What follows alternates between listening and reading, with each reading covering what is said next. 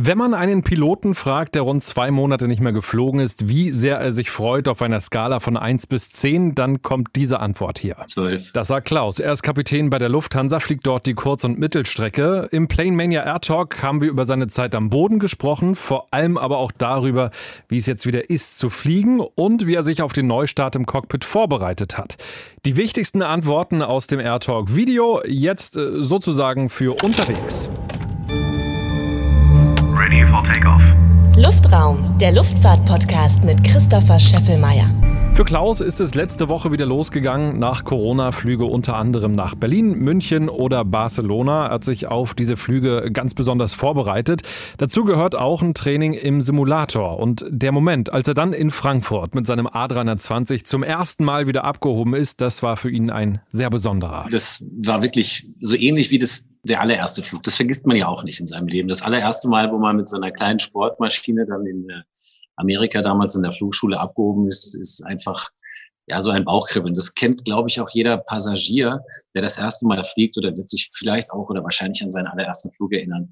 Und so ähnlich muss man sich dieses Gefühl auch vorstellen. Also, das ist wirklich toll gewesen. Wie eben schon kurz erwähnt, Klaus hat erst einmal in Frankfurt einen Termin im Simulator gehabt und ich wollte von ihm wissen, welche Strecke er da geflogen ist. Also, da gibt es unterschiedliche Strecken. Wir sind sowohl von äh, nach Salzburg geflogen, nach München, nach Nizza, ähm, so unterschiedliche Airports mit unterschiedlichen Ansprüchen oder äh, Schwierigkeitsgraden haben wir da genommen und eben auch gewisse Szenarien durchgespielt, die dann äh, durchaus sehr anspruchsvoll sind.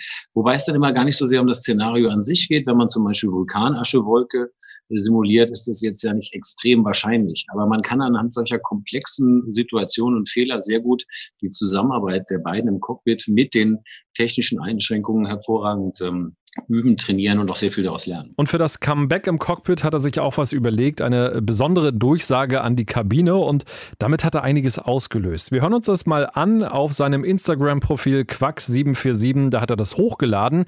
Ohne das Video zu sehen, jetzt nicht ganz so leicht zu verstehen, aber ihr schafft das schon. Schönen guten Tag, meine sehr verehrten Damen und Herren. Ihr Kapitän, mein Name ist Klaus Ader und auf dem Weg nach Barcelona. Ja, Vorbereitungen sind abgeschlossen, gleich kann es losgehen. Ähm, erlauben Sie mir noch ein paar persönliche Worte vorweg. Ihre Crew ist äh, wochenlang, teilweise monatelang nicht geflogen, hat sich im Simulator oder im theoretischen Training äh, fit gehalten für diesen Tag hin, um äh, das machen zu können, dass wir die endlich fliegen. Aber das Ganze ist nur möglich, weil Sie an Bord sind und wir Sie fliegen dürfen. Insofern möchte ich mich gerne persönlich bei jedem Einzelnen von Ihnen bedanken dafür, dass Sie da sind. Gleich geht's los. Wollen wir zur Startbahn hier in Frankfurt. Ich erwarte einen äh, ruhigen und pünktlichen Flug. Alles weitere, wenn wir die Reiseflughöhe erreicht haben. Machen Sie es sich bitte bequem bei uns. An Bord. Auf dieses Video gab es ganz viel Feedback. Auch in die FAZ hat es Klaus mit seiner Durchsage geschafft. War alles nicht so geplant und er war überwältigt im Nachhinein. Ja, also das hat mich wirklich selber umgehauen. Also ich hatte mir das mehr oder weniger kurzfristig überlegt. Gar nicht so sehr, weil ich wollte eigentlich wieder bedanken und einfach nur mal klar machen, wie eigentlich die Reihenfolge ist, was wichtig ist. Das Ganze, dass wir hier fliegen und das unheimlich gerne machen und lieben, das geht ja nur, wenn Passagiere sich entscheiden, mit uns zu fliegen. Und diese Kausalität darf man ja nie außer Acht lassen. Das muss immer klar sein, dass es genau so geht. Das habe ich versucht, einfach möglichst ähm, ehrlich und authentisch rüberzubringen, so wie ich es gerade gefühlt habe. Und das Feedback direkt an Bord, ich habe das dann einigen, bei allen Flügen, die ich gemacht habe, so gemacht, war halt schon überwältigend von den Kollegen oder auch von anderen Passagieren, die mich eben ad hoc angesprochen haben. Und äh, dann habe ich mir gedacht, oh, ich nehme es mal auf, einfach nur meiner Familie, dass da so vorzuspielen, wie sie das so finden und wurde halt motiviert, das dann zu teilen. Und äh, diese Reaktion bin ich natürlich völlig überrascht und äh, ich finde es war toll, weil ich offensichtlich äh, oder weil eben offensichtlich das wahrgenommen wird und das hat mich sehr gefreut. Ihr wisst es selbst, noch immer ist es ruhig am Himmel, auch wenn schon wieder mehr Flugzeuge unterwegs sind, aber Logo so richtig voll ist der Luftraum noch nicht. Manchmal ist es dann etwas angenehmer dadurch, weil man ähm, dadurch vielleicht äh, eine Abkürzung bekommt äh, oder nicht an der Startbahn warten muss. Und äh, das, das ist sicherlich alles ähm, vielleicht angenehmer. Aber der andere Effekt ist ja, wenn ich an einem Airport wie Barcelona lande und dort stehen äh, Dutzende und Aberdutzende von Flugzeugen und Teile des Terminals sind abgesperrt, dann kann ich mich ja auf keinen Fall darüber freuen, egal ob das jetzt äh, unsere Airline ist oder in dem Fall eine andere Airline. Das ist ja etwas, was so dauerhaft auf keinen Fall funktioniert. Absolut verständlich. Klaus ist zurück im Cockpit und das nicht nur auf Linie, hat zwei ganz besondere Flüge machen können. Die Lufthansa hat ihre Flugzeuge ja überall abgestellt, am BER zum Beispiel, klar in Frankfurt, in München, aber auch in Nordholz, das ist in der Nähe von Cuxhaven, also ganz im Norden. Zwei A320 hat er von dort zurück nach Hause geflogen, nach Frankfurt. Der Weg dahin ein kleines Abenteuer.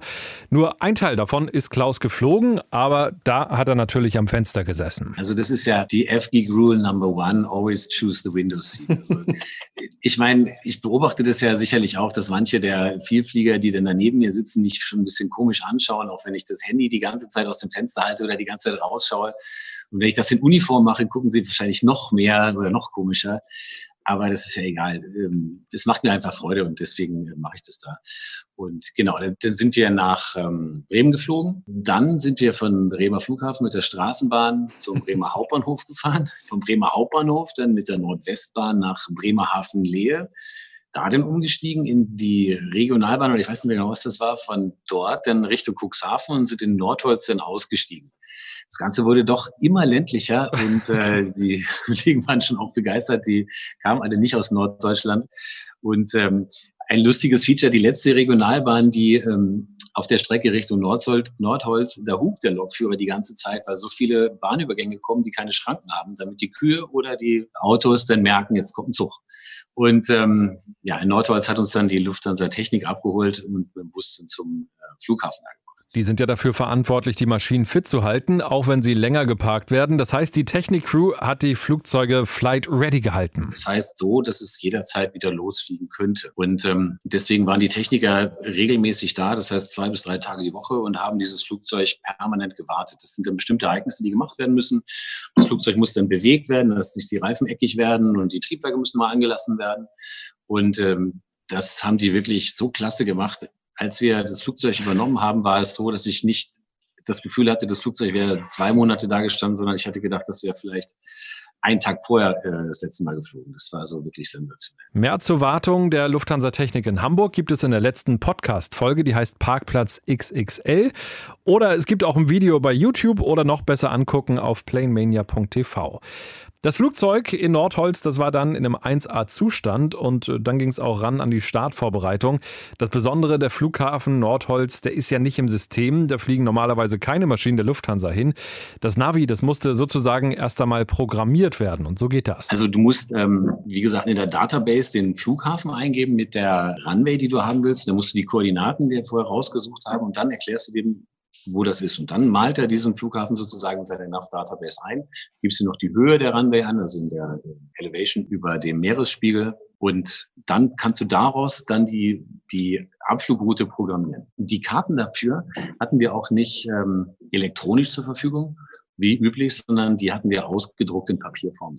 Sowieso, wenn man an solchen Flughäfen ist, die wirklich sehr klein sind und äh, wo man normalerweise wirklich nicht ist, ist es eine Zeitreise und sowas etwas sehr, sehr Besonderes. Dann Abflug in Richtung Heimatbasis. Der A320 war leer, nur Klaus und sein Co-Pilot waren an Bord, kein Gepäck, also alles sehr besonders. Wie immer in der Fliegerei, der Blick geht aber aufs Wesentliche. Als Pilot ist man da wirklich immer konzentriert. Das klingt manchmal ein bisschen langweilig, aber es so zu machen, wie man es immer macht. Und gerade bei besonderen Flügen, habe ich auch zu meinem Co-Piloten im Briefing gesagt, die halt eben nicht alltäglich sind, das noch noch mal mehr darauf zu achten, es so zu machen, wie man es immer macht, weil der Fehler lauert irgendwo im, im, im kleinen Detail, das man übersieht oder so. Und deswegen versucht man sich darauf zu konzentrieren, dass die Sicherheit einmal an erster Stelle steht. Trotzdem war es natürlich gestern bei diesem traumhaften Wetter über Norddeutschland natürlich ein wahnsinniges Erlebnis da direkt Richtung ähm, Elbe zu starten und äh, dann mit einer Rechtskurve an Bremen vorbei. Hab auf die Uhr geschaut, wir haben äh, knapp neun Minuten gebraucht vom Losfliegen in Nordholz, bis wir an Bremen vorbeigefahren sind, gegenüber zwei Stunden von Bremer Flughafen nach Nordholz mit den verschiedenen öffentlichen Verkehrsmitteln. Also 1 zu 0 für das Flugzeug an dieser Stelle. Ja. Und wir haben dann auch nochmal über die aktuelle Situation gesprochen. Viele Menschen wollen in diesem Sommer aufgrund von Corona mit dem Auto in den Urlaub fahren. Es ist also davon auszugehen, dass einige ganz bewusst auf das Flugzeug verzichten. Dabei ist die die Luft, das hört man ja immer wieder, sehr sauber an Bord. Die Luft, die wird ja nicht von vorne nach hinten irgendwie durchgewechselt, sondern von oben nach unten. Das passiert auch ständig und so sieht Klaus beim Fliegen auch keine große Gefahr. Ich denke, dass äh, die größere Gefahr irgendwo vielleicht ist, wenn man in einem engen Warteraum wäre oder so, es wäre wesentlich stickiger. Äh, da sollte man dann eher aufpassen. Im Flugzeug selber ist die Übertragungsgefahr aus meiner Sicht extrem gering, weil genau wie du sagst, die Luft von oben nach unten ausgetauscht wird und die gesamte Flugzeugluft wird im Prinzip alle drei Minuten komplett getauscht. Und ähm, dadurch, dass man im Reiseflug die Luft ja von außen ansaugt, verdichtet und auf die richtige Temperatur bringt, ähm, ist die Luft, die man dort eben ins Flugzeug leitet, äh, sehr trocken. Was auch wiederum sehr, äh, also auf der einen Seite natürlich manche Menschen äh, vielleicht ein bisschen empfindlich sind und mehr trinken müssen, aber was die Übertragung von Viren angeht, ist das extrem günstig. Im Prinzip ähnlich wie in einem Operationssaal, weil eine sehr, sehr geringe Luftfeuchtigkeit herrscht. Das kommt nochmal hinzu. Also alle drei Minuten Luftaustausch, sehr geringe Luftfeuchtigkeit. Wenn man noch eine Maske trägt, ist die Übertragungswahrscheinlichkeit aus meiner Sicht im Prinzip null. Und auch ganz wichtig, die Luft, die ist schon frisch, wenn wir reinkommen ins Flugzeug. Verantwortlich dafür die kleine Hilfsturbine im Heck des Flugzeugs. Ja, die APU, unser Hilfstriebwerk, betreibt ja die Klimaanlage am Boden und das wird die ganze Zeit betrieben, wenn Passagiere sich an Bord befinden. Dass da auf jeden Fall die Luft äh, schon sobald ein Passagier an Bord ist, äh, ausgetauscht wird. Und dann sind auch noch einige Fragen reingekommen an Klaus im Live-Talk. Eine zum Beispiel, welche Airport steht bei dir noch auf der Bucketlist? Nach 25 Jahren hat man schon eine ganze Menge gesehen. Es gibt Airports, wo ich immer wieder gerne hinfliege. Ähm, und es gibt also zum Beispiel einen Airport auf Sylt, wo ich wirklich sehr gerne nochmal wieder hinfliegen würde. Da war ich aber schon einmal. Aber das heißt, er steht trotzdem noch auf meiner Bucketlist. Das wäre so eine Sache. Also da äh, fliege ich sehr gerne hin.